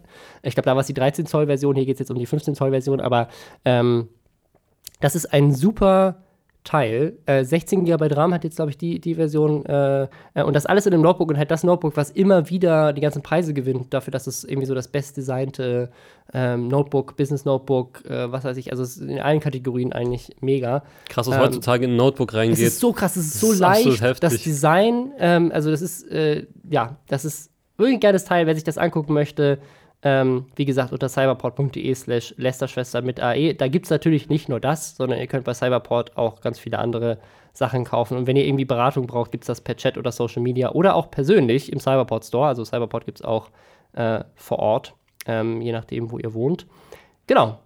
Deswegen, wenn ihr guten Service wollt und gute Technik, dann checkt das mal aus. So, und jetzt meine gute News. Ähm, und zwar eine Sache, die auch passiert ist, seitdem wir weg sind. Ich habe es gerade zusammengerechnet. Varion hat, seitdem wir die letzte Podcast-Folge hochgeladen haben, über 700.000 Abonnenten dazu gewonnen. So krank. Wie viel hat er jetzt insgesamt? Äh, äh, das ist schwer zu sagen. Es sind auf jeden Fall über 800.000. Äh, Ja. Wahrscheinlich zum Upload dieses äh, Podcasts sind es 900.000. Ähm, und ich bin mir relativ sicher, dass er spätestens im Februar die Million knacken wird. Ja. Was richtig krass ist, weil der Anstieg hat angefangen im November. Also das heißt, er hat jetzt innerhalb von drei Monaten ist der von einem so gut vor sich hin laufenden kleinen Kanal, so, der macht das seit dreieinhalb Jahren, ist der zu einem der Top-Kanäle in Deutschland geworden. Ähm, unter anderem, und das fand ich sehr spannend, durch Reactions. Das wollte ich auch gerade sagen. Also die Twitch-Generation, die auf YouTube gerade so ihr, ihr Unwesen treibt, das ist, glaube ich, tatsächlich einer der größten Punkte, warum das geklappt hat. Finde ich super faszinierend. Also inzwischen jeder YouTuber, der was von sich hält. Machst du das? Hast du einen Twitch-Kanal? Ähm, ich hatte lustigerweise, das habe ich äh, neulich mal geschaut, ich hatte, obwohl ich vier Jahre lang inaktiv war, irgendwie immer noch den viertgrößten Twitch-Kanal in Deutschland damals, weil ich ganz am Anfang halt gestreamt habe Ja. und sehr viele Follower hatte. Aber ich habe für mich entdeckt, dass ich nicht so gut mit Livestream klarkomme, weil ich diesen, diesen direkten Chat ähm, nicht so gut verkrafte, sozusagen. Also Okay. ich, ich merke quasi dabei, dass mir das nicht so gut tut und dass ich eher so der VOD-Typ eigentlich bin. Ich muss sagen, ich mag es. Ich mag live. Ich mag auch live auf der Bühne. Also ich habe das bei der Tour jetzt Das ist für mich auch gemerkt. was anderes, weil da hast Ähm, du da Leute, die du weißt, dass die das cool finden, Ja. die haben dafür ein Ticket gekauft im besten Fall. Da hast du eine ganz andere Ausgangssituation als bei Twitch, wo jeder sich einen neuen Account machen kann Mhm. und dann drauf loshatet. Und das ist so, also es geht natürlich auch nicht um die Positivität, um Gottes Willen, dann könnte ich den ganzen Tag streamen, aber es geht natürlich äh, um die Leute, die halt auch da reinkommen, um dir mal zu sagen, wie scheiße sie dich finden. Und das kann Okay. man schlecht wegblinzeln. Brauchst du gute, gute Moderatoren. Äh, für, mich, Ja. für mich ist das Thema beim Streaming so, ähm, Streaming ist meiner Meinung nach noch mehr Druck als YouTube. Weil bei, bei Streaming musst du eigentlich täglich oder zumindest mehrmals in der Woche zu festen Zeiten streamen oder die Leute vergessen, dass du existierst. Also ich finde, Streaming ist ähm, dadurch, dass Leute Twitch ja mehr so wie, wie lineares Fernsehen nutzen und du bist dann wie so ein Fernsehsender, habe ich ganz oft das Gefühl, du musst einschalten ähm, äh, können auf Twitch und dann muss da jemand online sein. Und Ja. klar, manchmal sind die Leute, die du gerne guckst, nicht online, aber ich glaube, es äh, so jeden Abend zum Beispiel oder jeden Morgen oder zumindest zu festen Zeiten Leuten das Gefühl zu haben, hey, es ist irgendwie, ich kann jetzt mal wieder reingucken. Oder zumindest einmal in der Woche oder so. Aber dieser Druck ist irgendwie noch mehr da, finde ich, als bei YouTube. Dazu habe ich eine wirklich, das ist sehr lustig, weil ähm, ich habe gestern, ich sage jetzt nicht wer, hat mich ein Kollege angeschrieben, der auch sechs bis äh, sieben Stunden pro Tag streamt. Krass. Und der meinte zu mir, er hat das Gefühl, zur Zeit das Leben zieht an ihm vorbei. Mhm. Also das muss man sich mal vorstellen. Und es ist wirklich, ähm, du hast recht, ist, der Druck ist wirklich permanent abzuliefern und dann musst du auch noch während, der Stre während des Streams sieben Stunden oder so kontinuierlich weiter abliefern. Also wie exhausted ist man bitte nach so einem Stream, wenn man da alles gegeben hat? Man muss ja komplett kaputt sein am Ende. Weil stell dir mal vor, du hast acht Stunden Entertainment geboten, da bist du platt. Also Stefan Raab ist damals äh, um 16 Uhr, ich, hab's, ich war einmal dabei, ist er zu TV Total, hinten hat er geparkt, wusste nicht, was in seiner Sendung passiert, hat eine Dreiviertelstunde aufgenommen und ist wieder nach Hause gefahren. So, und ähm, stell dir mal vor, du bist deine eigene Regie und musst acht Stunden Vollgas geben. Also das ist, das ist Mhm. glaube ich, unvorstellbar. Ich glaube ich auch. Und das, äh, ja, aber auf jeden Fall, jeder YouTuber macht das inzwischen. Ähm, und dieses Thema Reaction ist äh, wahrscheinlich durch Unge, ähm, der immer noch der größte YouTuber Deutschlands ist, wenn man nach Watchtime geht, ähm, durch seine Livestreams. Also der, da sind ja teilweise 50, 60.000 Leute in einem Stream und dann Ja. lädt das hinterher hoch und das kriegt nochmal 300.000. Ähm, deswegen ist das irgendwie so, hat sich das so eingebürgert, sowohl auf YouTube als auch auf Twitch und ist so ein Ding geworden. Selbst Herr Newstime streamt jetzt jeden Abend irgendwie sowas. Also es ist richtig so jeder, Ja. der irgendwie das macht. Ähm, und äh, ganz viel ist halt Reaction dabei und äh, Varion war halt bei Unge, der war bei Revi, der war bei Apecrime, der war so in jedem Stream, jeder, der irgendwie reacted hat, hat mal auf seine Videos reacted, weil die halt auch wirklich super lustig sind. Ja. Und dadurch hat er ganz, ganz schnell super viel Fame bekommen, was so ein bisschen neu ist, finde ich, weil in der Vergangenheit war mein Eindruck, das waren aber noch immer nur so einmalige Reacts, dass ganz oft Leute reacted haben. Zum Beispiel hat Unge auch mal auf ein Video von mir reacted. Und die Reaction hat bis heute mehr Views als mein Originalvideo. Weil Ja. es ja keinen Grund mehr gibt, sich das Originalvideo anzugucken, wenn du die Reaction gesehen Ja, hast. und ich glaube, dass ähm, da auch dieser Reflex äh, reinkommt, dass du das Video quasi nicht alleine schaust, sondern du schaust mit jemandem Mhm. zusammen das Video. Und ich glaube, das ist auch so die Faszination. Und der Varion hat ähm, natürlich auch wirklich ein besseres Video geht ja eigentlich nicht zum Reacten, weil du hast Entertainment, du hast was gescriptetes, du hast etwas, was, äh, wo er den Zeitgeist sehr oft abholt, Ja. wo er aktuelle Sachen macht. Ähm, und er macht es auch technisch super. Und es wird immer besser. Und ich glaube, dass der eine richtig krasse Zukunft vor Glaube sich ich auch. hat. Ich fand, fand ich einen lustigen Tweet, den ich gesehen habe äh, von den Space Frogs, die, äh, die ging irgendwie so: äh, Ende Dezember, Julian Bamhoff hört auf. Wir so, yay, jetzt sind wir der größte Sketch-Comedy-Kanal in Deutschland. Anfang Januar. What the fuck, Marion kommt aus dem Nichts. Ja. Also es, äh, ne, es kann, kann gut sein, dass der jetzt auch vielleicht so eine Lücke füllt, die halt ein Julian Bam vorher füllt, hat, weil so viel Sketch-Comedy gibt es tatsächlich in Deutschland ja gar nicht auf YouTube. Ich finde es krass, Ähm, also wie sich das, also mein bester YouTube-Monat aller Zeiten, das waren mal irgendwie 120.000 in einem Monat, was auch schon krass Ja, war. also er hat im Dezember hat er 487.000 Ja, Abos und das gemacht muss man sich mal vorstellen. Im Januar jetzt immer noch über 250.000. Jetzt im Januar hat er 24 Millionen Views gemacht in einem Monat. Äh, jedes Video, was er jetzt gerade in letzter Zeit hochgeladen hat, hat äh, bis zu oder über eine Million Views, also wie so 900.000 Ja. bis, bis zu 1,3, 1,4 Millionen Views. Also cooler Typ. Ähm, ich hoffe, er bleibt standhaft und äh, lässt sich davon nicht zu krass beeindrucken, Ja, weil aber das ich, ist eine Gefahr. ich finde, man wünscht es ihm voll, weil das, das ist jetzt zum, zum ersten Mal wieder seit Gewitter im Kopf. Gewitter im Kopf war das ja auch so letztes Jahr, ähm, dass jemand, der wirklich einfach wie ein richtig authentischer, cooler Typ wirkt, der einfach seit dreieinhalb Jahren macht er sein Ding und es funktioniert nicht so, re also es funktioniert, aber es geht jetzt nicht durch die Decke.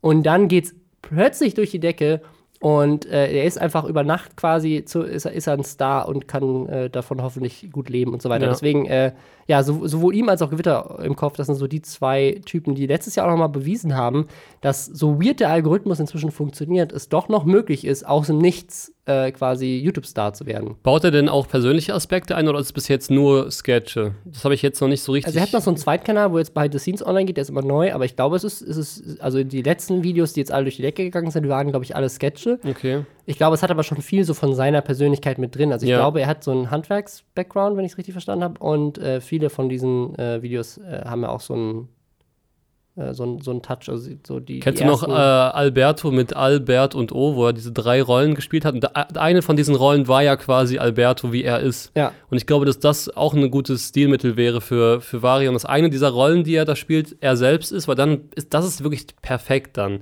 Also es ist wirklich genial, was er da aufgebaut hat und ich wünsche ihm halt nur das Beste. Das ist geil. Auf jeden Fall. Äh, wem wir auch das Beste wünschen, vielleicht bessere Informationen, äh, JP Performance. Der hat äh, einen Shitstorm äh, geerntet. Er hat nämlich in, äh, in der Instagram, im Instagram Livestream hat er, ähm, mal gucken, wie ich das jetzt formuliere, hat er den Klimawandel geleugnet? Also hat er jetzt nicht so direkt, aber er hat äh, schon, er hat Sachen gesagt, die darauf schließen lassen, dass er den Klimawandel leugnet. Ähm, und zwar äh, redet er basierend auf so einer Frage von jemandem darüber, dass ja ne, die Erde gab es ja auch schon mal ohne Eis und deswegen bin ich mir gar nicht so sicher, ob das alles so menschengemacht ist und ne, ich habe mich da mal reingelesen und das ist alles Quatsch, weil dann, du kriegst ja, also da kommt dann so eine Verschwörungstheorie noch dazu, weil er dann irgendwie sagt, so, ja, du kriegst die Menschen ja nicht zum Kaufen, ähm, weil sonst, ne, die, die müssen ja Geld ausgeben und das kriegst du dann hin durch grüne Ja. Technik oder sowas. Ähm, ist natürlich krass durch die Decke gegangen, alle haben sich drüber aufgeregt. Ähm, und er hat sich dann dafür entschuldigt inzwischen auch, aber die Entschuldigung war mehr so eine, ja, was, es war mehr so ein, ja, äh, tut mir leid, dass alle sich darüber aufgeregt haben. Ich habe mich da jetzt nochmal so ein bisschen informiert und äh, ja, alle anderen, die nicht wissen, worum es geht, ist egal. Also es war so ein, so ein, äh, von wegen Ja. so, ja, blöd, dass ich das jetzt sagen soll. Ich meine, ich kann das, also auf der einen Seite irgendwie verstehen, weil in seinem Kernbusiness, nämlich Verbrennungsmotoren zu tunen, ähm, wäre es natürlich schlimm, wenn du jetzt sagen würdest, hey, ich gehe jetzt hier ran und äh, setze nur noch, also weil eigentlich müsste er nur noch auf E-Autos setzen, wenn er konsequent äh, Ja. dann damit umgehen würde. Ähm, und äh, ja, das, deswegen irgendwo vielleicht auch verständlich, dass er in seiner Bubble aus Autofreaks vielleicht jetzt nicht unbedingt sich viel mit dem Klimawandel auseinandersetzt. Aber was halt ganz viele Leute sehr problematisch fanden, ist, dass er halt an seine vielen, vielen Follower da halt irgendwelche Verschwörungstheorien verbreitet. Und ich, ich- das Ding ist, Ich würde ihm sogar verzeihen, wenn er hingehen würde und sagen würde, jo Leute, Klimawandel ist, ist real, aber ich liebe Autos und deswegen fahre ich halt mein Zeug weiter. Und klar, ab und zu ist vielleicht mal ein E-Auto dabei und ich gucke, dass ich irgendwie hier den Müll in meiner Firma reduziere, aber ähm, ne, ich liebe halt Autos und deswegen mache ich das weiter, müsst ihr zu stehen. So, ich gucke, dass ich halt anderweitig irgendwie mit dem Thema umgehe oder sowas. Aber ähm, ich sagen, würde das auch, also zu ich, leugnen halt, ist halt. Ganz ehrlich, ich würde das auch ähm, so mögen, weil ich das auch mag, wenn jemand sowas ehrlich sagt. Ich zum Beispiel habe eine Diskussion auch mit einem sehr, sehr ich sag mal, ähm, offenen Veganer, also mhm. ein guter Freund von mir, der, den es aber auch null stört, dass ich Fleisch esse, so, weil ich ihm auch erklärt habe, warum ich das mache. Und ähm, ich finde auch, wenn jemand so auf einen zukommt und sagt, guck mal hier, ich, ich akzeptiere, dass es diesen Fakt gibt, ähm, diesen Klimawandel in dem Fall. Aber wie du schon gesagt hast, ich liebe halt Autos und das würde mich so sehr, es würde meine Leidenschaft so zerstören, wenn ich jetzt nur noch darauf gucken würde, dann könnte ich auch als Mensch voll verstehen. Aber es gibt halt auch viele Leute, die das dann gar nicht mögen, die dann ein klares Statement hören wollen, die dann nicht das akzeptieren würden, dass, dass, dass er das so sagt. Ja. Und ich ähm, glaube, da hätte er einfach gar nichts zu sagen sollen dann, weil ich glaube, er, ich glaube, man müsste schon blind sein, um, um nicht zu wissen, wie seine Meinung dazu ja. ist, weil er könnte sich den Klimawandel ja gar nicht leisten, wenn er ihn jetzt voll, äh, ja. also du weißt, was ich meine, so er könnte jetzt nicht eine Klimakampagne starten. Und deswegen äh, am besten nichts dazu sagen, weil den Klimawandel zu leugnen ist halt heutzutage auch einfach auf Social ja. Media zu gefährlich für einen ja, das, selbst. Das ist halt das Ding. Also ich hätte jetzt nicht erwartet, dass er auf äh, Fridays for Future Demos äh, mitläuft, aber ähm, ich, ich finde es halt einfach super gefährlich, ähm, zu sagen, so, ich habe da was, ich habe mich da reingelesen und es stimmt alles nicht und das halt dann zu verbreiten, weil äh, was man halt sagen muss, es ist natürlich in einem Live-Kontext passiert. Ich glaube nicht, dass er sich da groß vorher drüber Gedanken gemacht genau, hat. Genau, das ist auch immer so ein Ding. Also und er also lässt halt da einfach nur raus, was er wirklich denkt. Also ich, ich glaube, dass er selber tatsächlich halt einfach falsche, inf falsche Informationen, Fake News und äh, Verschwörungstheorien auf den Leim gegangen ist und die aber halt passiert. halt dann weitergetragen hat. Gerade beim Klimawandel finde ich, dass man da sehr, sehr schnell an diese Informationen kommt. Dieses vor allem, und dann, ich bin auch so ein, so ein Typ, ähm, für mich ist es sofort plausibel, wenn mir jemand dieses Beispiel nennt mit, ähm, es ist normal, dass die Erde diese Zyklen durchläuft. Und dann, und dann gab es ja mal eine Eiszeit, jetzt ist ja kein Eis da. Und dann denke ich sofort, ach stimmt, das ja, macht ja Sinn. Das heißt, es ist halt einfach so, dass es jetzt wieder wärmer wird und dann wird es wieder kälter. Und ähm, dann muss man halt wirklich diese, diese in den letzten 50 bis 100 Jahren diese Entwicklungen sich nochmal dazu anschauen und dann versteht man es, glaube ich. Ja. Und das ist, glaube ich, so wichtig, dass man sich da wirklich voll mit Informationen eindeckt. Gerade Thema Klimawandel. Ich, ich glaube, was meine Sorge halt so ein bisschen ist, ist, ich würde ihm das ja verzeihen, ähm, dass er nicht informiert ist, weil das passiert. Also wie du eben schon sagtest, so man, man geht halt manchmal Sachen auf den Leim. Ähm, er hat sich da sicherlich auch wegen seinem Background jetzt nicht groß mit dem Thema Klimawandel auseinandergesetzt. Kann ich auch verstehen, warum das ein unangenehmes Thema ist, als Autofan sich damit auseinandersetzen zu müssen. Darf ich dir kurz ein Beispiel, das ja. fällt mir gerade ein. Äh, ich liebe Zero-Produkte zu konsumieren mhm. und ich äh, lese auch lieber, wenn ich danach google, äh, Artikel, wo das als unbedenklich eingestuft Klar. wird. Also, um es mal so zu sagen. Du klickst dann bewusst auf die, wo genau. steht, ist ungefährlich. Ja, genau. Ähm, und das, das, das kann ich irgendwo nachvollziehen. Was meine Frage sozusagen an dich und aber auch an die, an die Community so ein bisschen ist, ist, ähm, er hat ja jetzt richtig auf den Sack bekommen für diese Aussage. Und Leute haben ihn halt dann teilweise auch sehr persönlich angegriffen, beleidigt dafür, dass er an so viele, dass er mit so viel Verantwortung diese falschen Informationen raushaut. Ähnlich, ich habe das neulich ja auch gemacht bei Katja Krasowitsch mit dem Thema Impfen. Ich glaube, da haben wir beim letzten Mal drüber mhm. gesprochen, als du da warst. Ähm, wo auch bei ihr, wo ich jetzt im Nachhinein überlege, sie wusste es wahrscheinlich einfach nicht besser und er wusste es auch nicht besser und sie denken, sie wissen, wovon sie reden, aber sie wissen es nicht, ist dann die richtige Art und Weise, sozusagen sie zu beleidigen und fertig zu machen und anzugreifen und äh, ne, also wirklich wieder mit so einem Shitstorm, ist schon wieder das Thema Shitstorm hier, auf sie einzuhageln anstatt halt einfach hinzugehen und zu sagen, so, hey, nur dass du Bescheid weißt, was du sagst, ist dumm und nicht korrekt. Hier, hier sind ein paar richtige ja. Infos. Ähm, aber sozusagen nicht mit dieser Vehemenz und diesem Ärger, die Leute fertig zu machen, sondern irgendwie zu gucken, wie kann ich die jetzt weiterbilden auf eine Art und Weise, ja. die die vielleicht auch einfach als, als Menschen äh, weiterbringt. Also ein Shitstorm äh, wird bei der Person selbst persönlich subjektiv nur eine Gegenreaktion hervorrufen. Ja. Das ist menschlich. So, so, so, fand ich, so fand ich, wirkte auch seine Entschuldigung. Genau, und dann haust du eine Entschuldigung raus, die du nicht so meinst. Aber ja. wenn du der Person sagst, guck mal, ganz ehrlich, schau dir noch mal das und das an und dann überleg dir mal, ob das wirklich deine Meinung ist, das ist für mich auch der, der viel geeignetere Weg. Das Problem ist, leider funktionieren unsere Medien und gerade Social Media nicht auf diese Art und Weise. Die Leute wollen, dass man draufhaut. Die Leute wollen schlechte Neuigkeiten und die wollen lesen, JP hat das und das falsch gesagt, Ausrufezeichen, so. Und dann fühlt er sich natürlich in die Ecke gedrängt. Es, war, es erinnert mich so ein bisschen an Logan Pauls Entschuldigung. Ähm, damals, nachdem äh, er da im Wald diese, mhm. diese aufgehängte Person gefilmt hat. glaube ich, die erste Folge der Lester-Schwestern war das Thema. Ach krass, ja, ja, weil das, was ich da interessant finde, ist, dass äh, er auch in seinem Dunstkreis einfach keinen hatte und ich konnte es ihm deswegen auch nicht so übel nehmen. Keiner hat ihm gesagt, ähm, das Film ist mal keine Leiche. Natürlich sollte man es besser wissen. Aber stell dir mal vor, du machst es und dir ist sowieso schon alles scheißegal und fünf Leute sagen, geil, lad es hoch. Das ist für dich einfach schwieriger, es dann nicht zu machen. Ich würde auch erwarten, dass er es dann nicht tut. Aber ich konnte deswegen die Entschuldigung irgendwie auch nachvollziehen, weil irgendwann bist du in so einem Wahn vielleicht auch drin und du willst es nicht anders hören. Ja, ich habe noch, noch ein weiteres äh, Thema und zwar, ähm, die Welt ist ja quasi untergegangen. Äh, es gab nämlich noch einen weiteren Shitstorm, eigentlich sogar noch zwei Themen.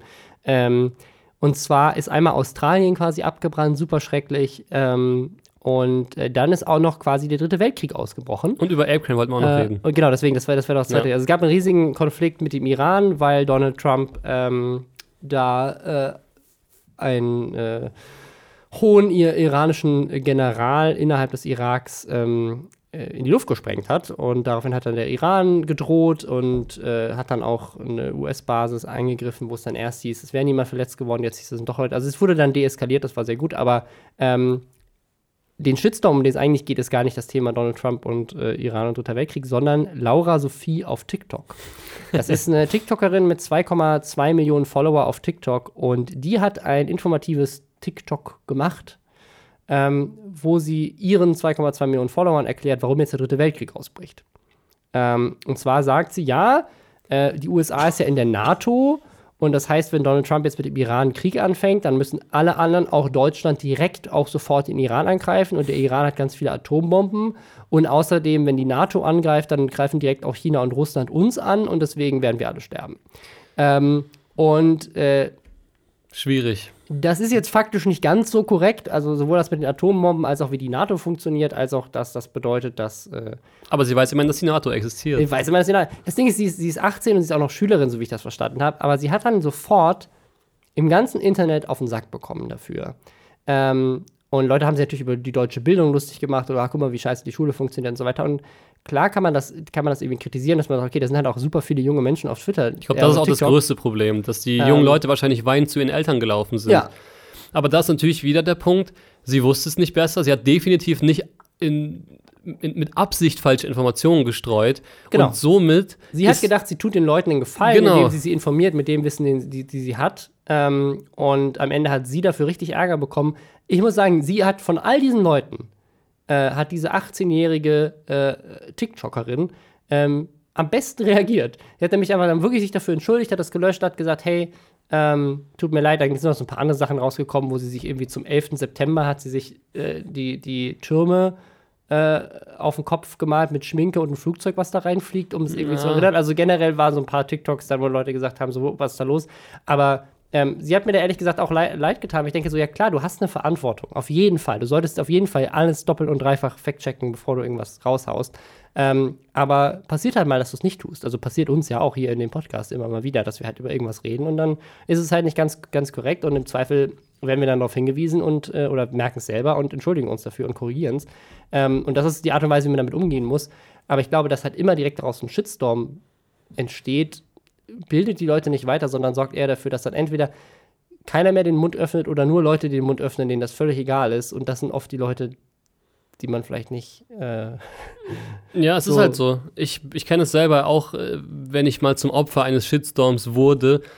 Das ist einfach, ähm, man fühlt sich dann ja auch so, man hat ja also gut, es ist ein Unterschied, wenn du jetzt Miguel Pablo bist und du weißt, was du vielleicht auch falsch gemacht hast oder ja. definitiv falsch gemacht hast, aber wenn du was wie sie machst, wo du ja dachtest, du tust damit auch was Gutes, die Leute darüber zu informieren vielleicht, ähm, dann ist, glaube ich, der Punkt, dass sie sich wahrscheinlich erst krass missverstanden gefühlt hat und dann die Größe zu haben, sich zu, zu entschuldigen, finde ich auch sehr gut. Weil mehr kann man nicht machen, als sich zu entschuldigen im Nachhinein. Ja.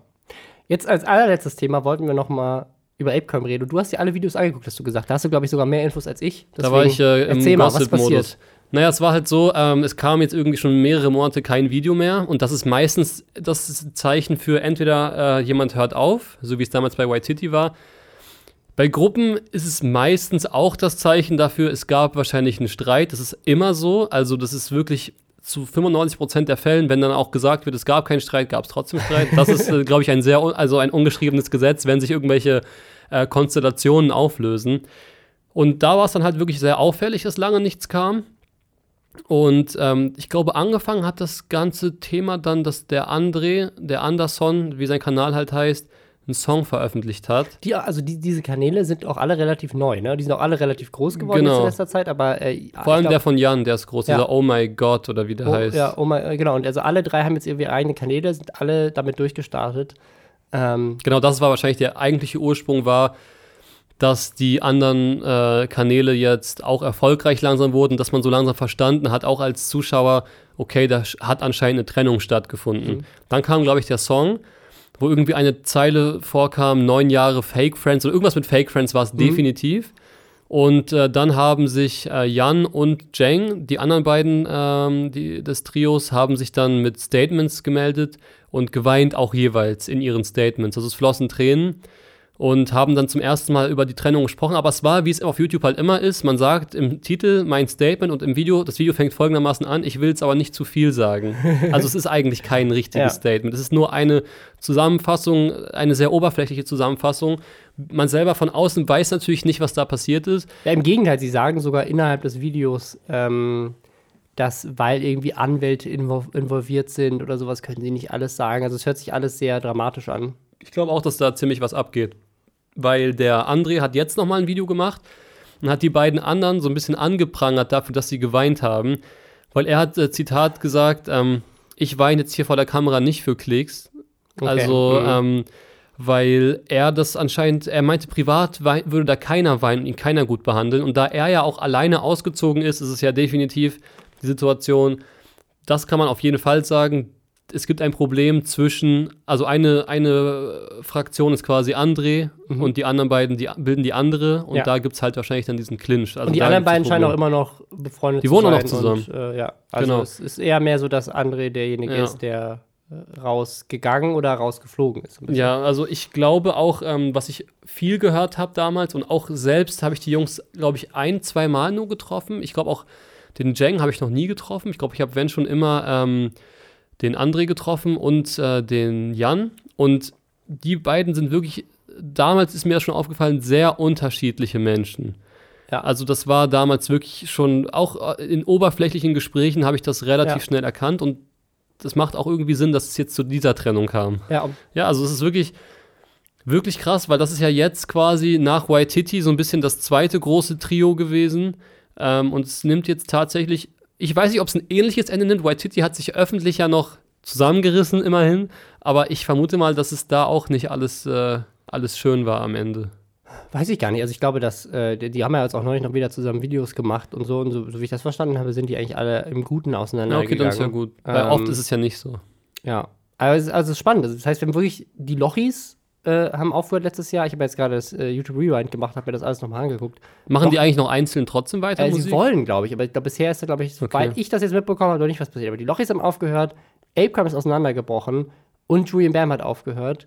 Ähm, und damit, damit sind halt irgendwie so drei der OG-YouTube-Kanäle. Ja. So, ne? Also ich meine, wenn du, wenn du jetzt an, wenn du wirklich so an die Mediakraft-Zeiten zurückdenkst, dann hattest du Apecrime, die Lochis und äh, Waititi. Das waren so die, die großen äh, Gruppen, Außenseiter davor dann noch.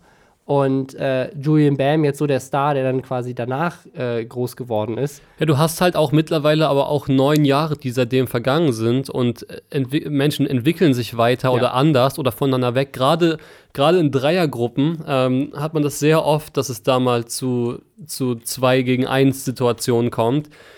Und ja, da hast du entweder ein Team, dass du quasi von Anfang an schon so daran gehst, dass du eine Redaktion hast, dass du dich nur noch zum Drehen triffst und das professionell abdrehst. Wie, das ist vielleicht so das Rocket Beans-Prinzip so ein bisschen.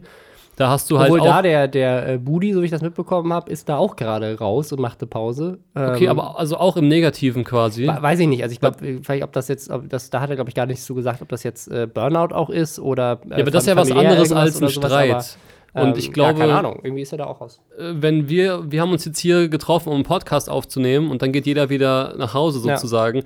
Ich glaube, dass, wenn du zusammen wohnst, ich habe auch mit einem YouTuber zusammen gewohnt, mit Viscabasa, und damals sind auch öfter mal die Fetzen geflogen, sozusagen. Da gab es auch mal Streit. Bei jeder WG ja genau, eigentlich auch. Ja. Genau, und ähm, da halt aber dann alle in der Öffentlichkeit stehen und mal angenommen, dann ist da noch eine Freundin hinzugekommen, so wie ich das mitbekommen habe. Andrea Mhm. hat jetzt eine Freundin, die ja auch irgendwie nicht zeigt. Ähm, und wenn die Freundin dann. Er zeigt sie, aber er zeigt immer nur ihren Ausschnitt oder ihren Hintern. Ich wollte es nicht sagen, genau. ähm, ähm, genau, und dann hast du halt die Situation da irgendwie, dass die auch noch ein bisschen sagt, komm, was die sagen, ist aber nicht so cool. oder So. Ich kann es mir nur so vorstellen, also so wie sie auch spricht, ist es meine Theorie, dann kann sich sowas mal ganz schnell aufsplitten. Und dann hast Ja. du auch mal die rechtlichen Dinge. Ich meine, die, der Umsatz, den die die letzten Jahre in der Firma gemacht haben, wird nicht gerade wenig gewesen sein. War, war, war es denn überhaupt eine Firma? Also gab es eine Ape Crime GmbH, aber wenn das dann nochmal nicht so richtig. Also Wie willst du das mit drei Personen sonst machen? Sonst müsste immer einer das Geld bekommen und die zwei müssten eine Ja, Rechnung über, über das stellen. Management oder so, keine Ahnung. Aber das, das macht es natürlich Ja. auch nochmal komplexer. Also auch da muss man sich natürlich. Äh, Ich glaube schon, dass es da eine abbrechen. Firma gab. Ich glaube, Okay. bei drei Personen macht es schon Sinn. Ja. Ja, ähm, ja also ich, ich glaube, das äh, ist so ein bisschen das Ende der heutigen Jahresanfangsfolge. Äh. Wie lange ging das jetzt? Äh, wir sind jetzt bei einer Stunde 20, haben Ah, gut, glaube ich, alle Themen abgearbeitet, die äh, passiert sind, äh, seitdem wir aufgehört haben. Ähm, danke nochmal, dass du dich bereit erklärt hast, äh, auch einfach so gesagt hast, so hey, ich hab Bock, ähm, ich komme gerne vorbei. Ähm, ja, äh, danke an euch, dass ihr euch das angehört habt. Ich gebt uns mal Feedback, ähm, ob das für euch ein adäquater Pausenfüller ist. Ähm, könnt gerne auf Reddit mal schreiben. Ähm, und äh, genau, die Überlegung ist, wie gesagt, wenn, wenn euch das gefällt, das zur Überbrückung so weiterzumachen, dass ihr trotzdem am Puls der Zeit seid, ähm, dann äh, ja, gucke ich mal, ähm, dass Marcel vielleicht nochmal dabei ist, aber dass wir vielleicht auch mal andere Gäste ähm, aus der Podcast-Landschaft einladen. Wie gesagt, Einladung an Julian Bam ist äh, hiermit raus. und äh, oder auch an andere YouTuber, die das ja hier hören. Ähm, also ihr seid gerne eingeladen, dass wir uns äh, Alle, kommt einfach alle Kommt alle, alle auf einmal. 40 Leute hier im Äh, Raum. Battle äh, Ape Crime live, alle drei dürfen sich hier live vom Mikro äh, gegenseitig beleidigen. Ähm, deswegen, genau, also sag, sag mal, wie ihr es findet. Äh, ansonsten, ähm, ja, äh, Liebe geht raus an David und ja, wir hoffen, dass es ihm besser geht. Und wie gesagt, no pressure, kann sein, dass das noch ein bisschen dauert. Ähm, und ja, vielleicht überbrücken wir es so, vielleicht pausieren wir weiter, guckt einfach mal, wie ihr es findet. Und genau, und dann so, so oder so gucken wir, wie es dann mit dem Podcast weitergeht. Äh, darf ich da beim Thema Podcast nochmal schnell einhaken? Mhm. Weil es gibt einen Podcast, der hat nicht Pause gemacht, nicht zwischen Weihnachten, Was? Neujahr. Und das ist ja auch eine unglaubliche Leistung eigentlich schon. Spaß.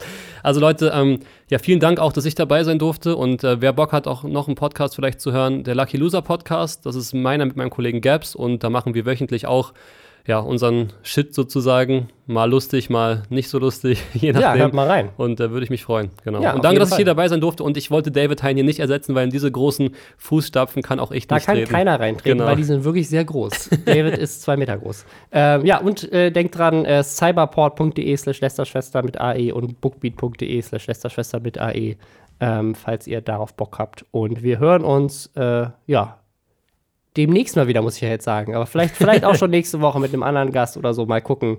Äh, ich bin gespannt auf euer Feedback äh, auf Reddit. Äh, bis dann. Leute beschweren sich, dass wir kein Outro haben. Weil wir aber der community-freundlichste Podcast aller Zeiten sind, ist dies ein offizielles Outro. Sie können jetzt abschalten. Hier gibt es nichts mehr zu sehen, schon gar nicht zu hören. Robin Blase ist schon längst nicht mehr im Raum und David Hein auch nicht. Diese Stimme ist automatisch von Google erstellt worden. Auf Wiedersehen und bis nächste Woche.